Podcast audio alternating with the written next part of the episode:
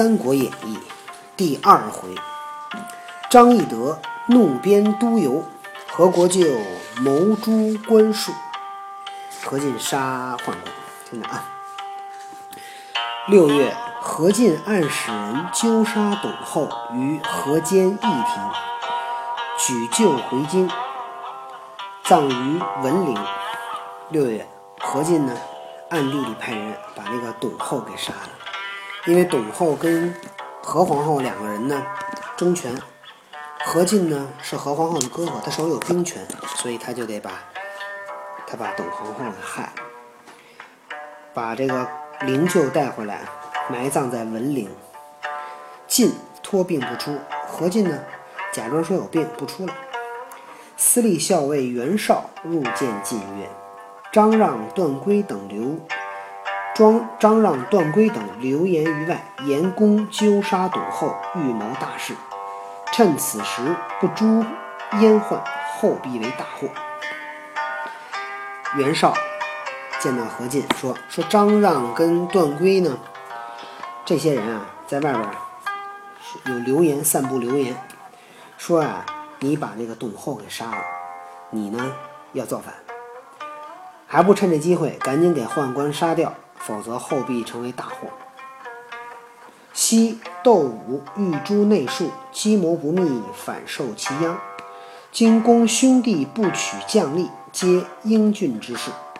若使尽力，势在掌握，此天赞之时，不可失也。说古代啊，窦武想杀这个宦官，结果呢，保密工作不是古代，就是。就是前面吧，也是在汉初的时候哈。前面讲那个窦武的事，好像机密呢，保密工作做的不好，反而呢被杀了。现在您这边的兄弟、部队、将吏、将将官都是什么有能力的人？如果大家都尽力，这事儿呢肯定能办成。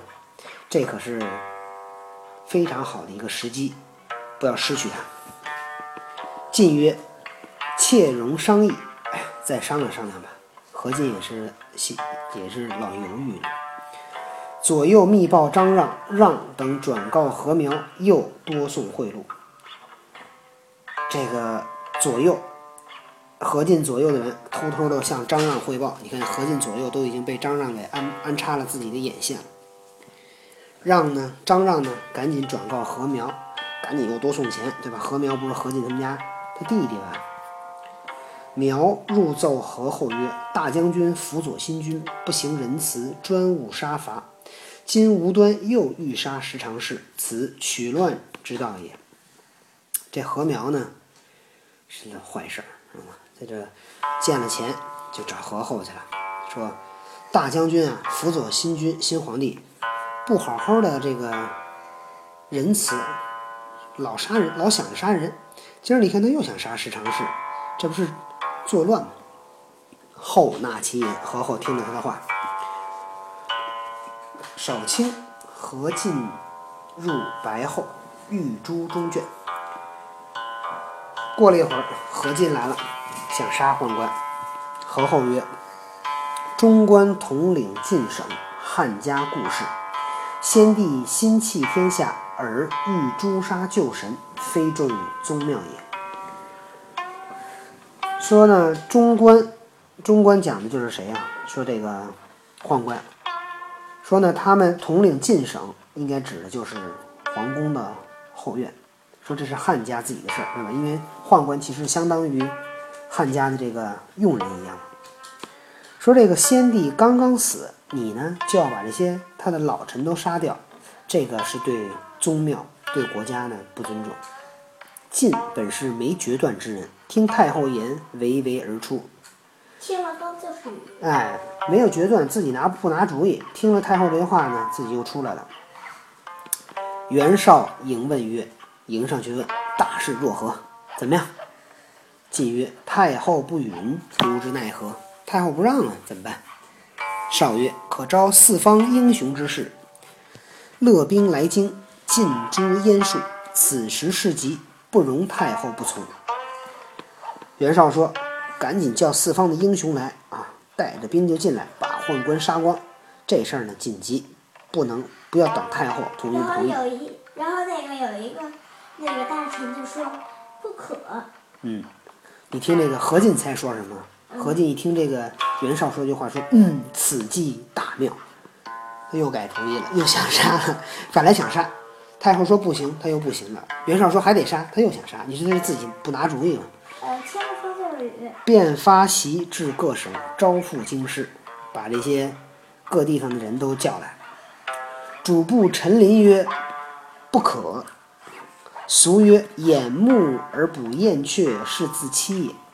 微物尚不可欺以得志，况国家大事乎？今将军仗皇威，掌兵要，龙骧虎步，高下在心。若遇诸宦官，如古鸿胪，燎毛发耳。但当速发雷霆，行权力断，则天人顺之。却反外袭大臣，临犯精确，英雄聚会，各怀一心。所谓倒持干戈，授人以柄，功必不成，反生乱矣。这陈琳厉害啊！陈琳说这这招不行。说俗话说，说你把眼睛挡上去抓鸟，这不自己骗自己吗？对不对？小鸟还能让你抓？微物尚不可欺以得志，就是小事儿都不可以欺骗蒙人，你这何况国家大事儿呢？说你现在仗着有皇帝给你撑腰，对吧？你又有兵权，那你呢？要想杀宦官，那就像是一个把那个毛发扔到炉子里，那不一下就给烧光了吗？你有必要去找别人吗？说你就速发雷霆，你赶紧啊，权行权力断，马上下主意，天人顺之，大家都会这个听你的。你外袭大臣，你发这个信让这外面人来，临犯精确，这帮人到了京城，英雄聚会，各怀一心，那这帮人来了，可都是一人一想法。所谓倒持干戈，授人以柄，说你这个反着拿这个戈，把这个饼给别人，对吧？应该是自己拿着饼，把那头冲着别人。你这好，手拿着这头，把这饼给别人，这就叫倒持干戈，授人以柄。功必不成，必生乱矣。这个不行啊，这肯定得出事儿。何进笑曰：“此懦夫之见也。”哎呀，你胆小鬼！旁边一人鼓掌大笑曰：“此事易如反掌，何必多议？这事儿很容易啊，何必要多商量呢？”你猜是谁？是之，乃曹操也。